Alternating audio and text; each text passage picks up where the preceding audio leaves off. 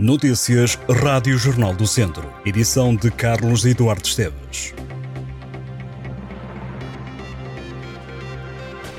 Um homem de 31 anos foi detido por furto no Conselho de Mortágua. O homem foi apanhado em flagrante a roubar cabo de cobre na linha da Beira Alta, que está em fase de remodelação. Em comunicado, a GNR explica que a detenção ocorreu depois de vários furtos que têm ocorrido na linha da Beira Alta, que provocaram prejuízos de milhões de euros e atrasos na reabertura da infraestrutura. O detido foi constituído arguído, os factos foram comunicados ao Tribunal de Santa Combadão. 43 restaurantes de Viseu vão servir durante três dias o rancho à moda do RI14, uma iniciativa que decorre entre os dias 27 e 29 deste mês. O presidente da Associação Comercial do Distrito de Viseu, Walter Mirandês, defende que o evento é uma aposta ganha para os organizadores, porque além de promoverem o rancho, os restaurantes fazem negócio. Este prato de Viseu terá lugar especial nas emendas de diversos restaurantes que convidam vizienses, visitantes e turistas à degustação da receita composto por diversas carnes, enchidos, massa, batata, grão e couve. O rancho à moda de Viseu, como também é conhecido, é um prato que está em processo de certificação. O Alter Mirandês assume que certificar o rancho será importante para a dignidade do prato, mas afirma que o processo é moroso e trabalhoso. O presidente da Associação Comercial de Viseu promete que a certificação do rancho à moda de Viseu acontecerá o mais breve possível e refere que o trabalho está a ser feito por uma técnica da Câmara de Viseu e pelos serviços da Associação Comercial. O presidente da Câmara de Viseu, Fernando Ruas, deixou a ideia de fazer chegar o processo de certificação à União Europeia. Após a recente inauguração da ecopista do Voga, voltaram-se a ouvir vozes críticas contra a estrutura.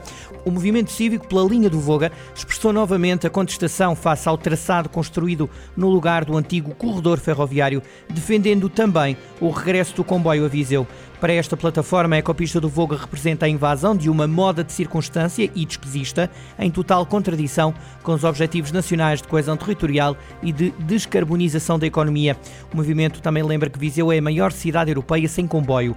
O movimento critica a forma como a ecopista do Voga foi desenvolvida ao longo dos anos, classificando-a como uma circovia e referindo que foram necessários 14 anos, 5 milhões e meio de euros e 6 inaugurações para que esta manta de retalhos, e cito, sem qualquer tipo de planeamento ou estudo prévio, tanto de utilização como de reabertura à exploração ferroviária, fosse concluída. No mesmo dia em que a ecopista do Voga foi inaugurada, houve também uma manifestação que juntou cerca de uma centena de pessoas contra o atual traçado.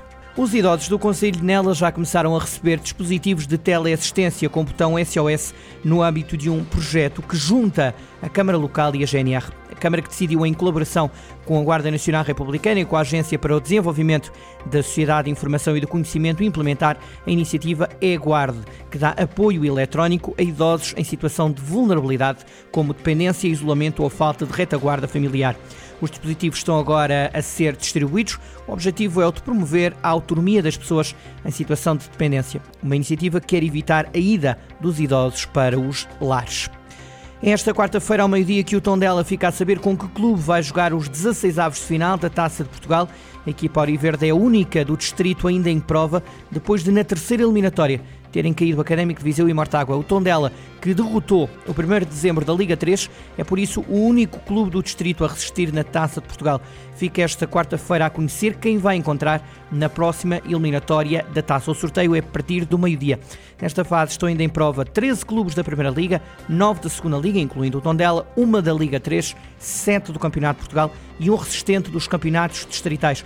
O jogo entre o Camacha do Campeonato de Portugal e o Famalicão da Primeira Liga vai ser realizado no dia 18 de novembro porque as condições atmosféricas não permitiram que a equipa do Famalicão voasse até à Ilha da Madeira. Sendo assim, o Tondela pode ter como adversários Futebol Clube do Porto, Benfica, Sporting, Sporting de Braga, Portimonense, Vizela, Estrela da Amadora, Casa Pia, Aroca, Estoril, Vitória Sport Clube de Guimarães, Gil Vicente, Boa Vista, Santa Clara Nacional, União de Leiria, Torriense, Penafiel, Marítimo, Lanque Verdense, Mafra, Canelas 2010, Paredes, Vitória de Setúbal, Montalegre, Amarante, Domiense, Elvas, Serpa ou Atlético da Malveira.